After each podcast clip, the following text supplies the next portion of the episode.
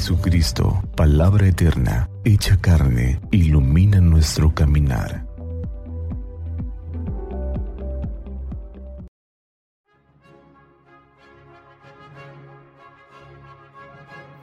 ...20 de mayo, jueves de la séptima semana del tiempo de Pascua. Del Santo Evangelio según San Juan. En aquel tiempo, Jesús levantando los ojos al cielo, oró diciendo, Padre Santo, no solo te ruego por ellos, sino también por los que creerán en mí por la palabra de ellos, para que todos sean uno como tu Padre en mí y yo en ti, que ellos también lo sean en nosotros, para que el mundo crea que tú me has enviado. También les di a ellos la gloria que me diste, para que sean uno como nosotros somos uno, yo en ellos y tú en mí, para que sean completamente uno, de modo que el mundo sepa que tú me has enviado y los has amado como me has amado a mí. Padre, este es mi deseo, que los que me confiaste estén conmigo donde yo estoy y contemplen mi gloria, la que me diste porque me amabas antes de crear el mundo. Padre justo, si el mundo no te ha conocido, yo te he conocido. Y estos han conocido que tú me has enviado. Les he dado a conocer y les daré a conocer tu nombre, para que el amor que me tenías esté con ellos, como también yo estoy con ellos. Palabra del Señor. Gloria a ti, Señor Jesús. Hoy nos presenta el Evangelio de Juan la última parte de la oración sacerdotal que estos días hemos estado leyendo.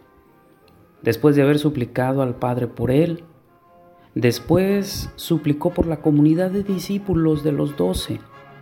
Ahora pide por todos los que creerán en él, por la futura comunidad que serán los portadores de fe hasta su nueva venida. Jesús está en actitud de oración. Como dice aquella definición clásica, orar es platicar con Dios como un hijo con su Padre. Y esto se hace realidad hoy en el Evangelio. Jesús platica con el Padre y pide por aquellos que tendrán fe. ¡Qué experiencia tan especial! Jesús habla de ti y de mí al Padre. ¿Y qué, qué es lo que pide para nosotros Jesús? El Evangelio lo dice muy claro, que todos sean uno como tu Padre en mí y yo en ti. La máxima petición de Jesús para sus seguidores es la unidad, la fraternidad. Ser hermano es el signo por excelencia del cristiano auténtico. Esta fraternidad que Jesús pide no es uniformidad. La unidad es una invitación permanente para saber integrar las diferencias de los demás. No verlas como amenaza, sino como posibilidad de enriquecimiento mutuo.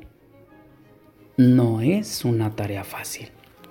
Al contrario, es difícil y es un desafío de todos los días. Y por eso vemos nuestro mundo tan dividido, tan enfrentado. Hemos escuchado estos días la guerra entre Israel y Palestina, sangrienta que ha cobrado víctimas. También escuchamos a México en este camino rumbo a las elecciones, donde los partidos políticos y las ideologías nos han dividido Pocos se interesan por el pueblo y mucho por sus intereses. Y han logrado dividirnos al punto de hacer que muchos se guarden rencor. ¿Y qué decir de las familias y comunidades? Hoy se ven divididas por el odio entre hermanos, por la soberbia de no querer reconocer las cualidades de aquel que está cerca de mí, por la avaricia y la envidia de aquel que tiene más que yo cuántas cosas nos dividen. Sin embargo, La palabra de Jesús es clara. Pide al Padre que la credibilidad del cristiano sea aquella capacidad para fomentar unidad y fraternidad. Ahí donde haya un cristiano esforzándose por convivir y soportar las diferencias de los demás. Ahí donde se tiene como ideal aceptar al otro, donde no se busca sobresalir y imponer, competir para ganar o sacar a relucir a los demás, sino allí donde se busca ayudar, comprender, apoyar. Ahí está el testimonio auténtico de un cristiano. Con facilidad olvidamos esta invitación de Jesús a la unidad. Y hay que recordarlo. Esta unidad tiene su fundamento y su modelo en la unidad de Jesús con el Padre.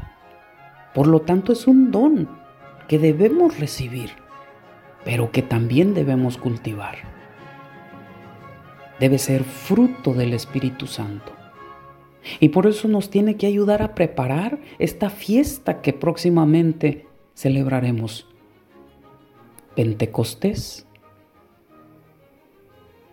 Y el preparar esta fiesta nos invita a estar vigilantes en la comunión y en la unidad. Por eso, querido hermano, recordemos hoy que el signo de la presencia de Dios en nuestra comunidad es la unidad. Jesús ora por tu familia, por tu comunidad, pero es tu testimonio hacerlo creíble a través de actos que nos lleven a vencer las divisiones y acercarnos como hermanos. Que a ejemplo suyo nosotros nos pongamos a orar, pero también pongamos todo nuestro esfuerzo en hacer producir ese don de la unidad.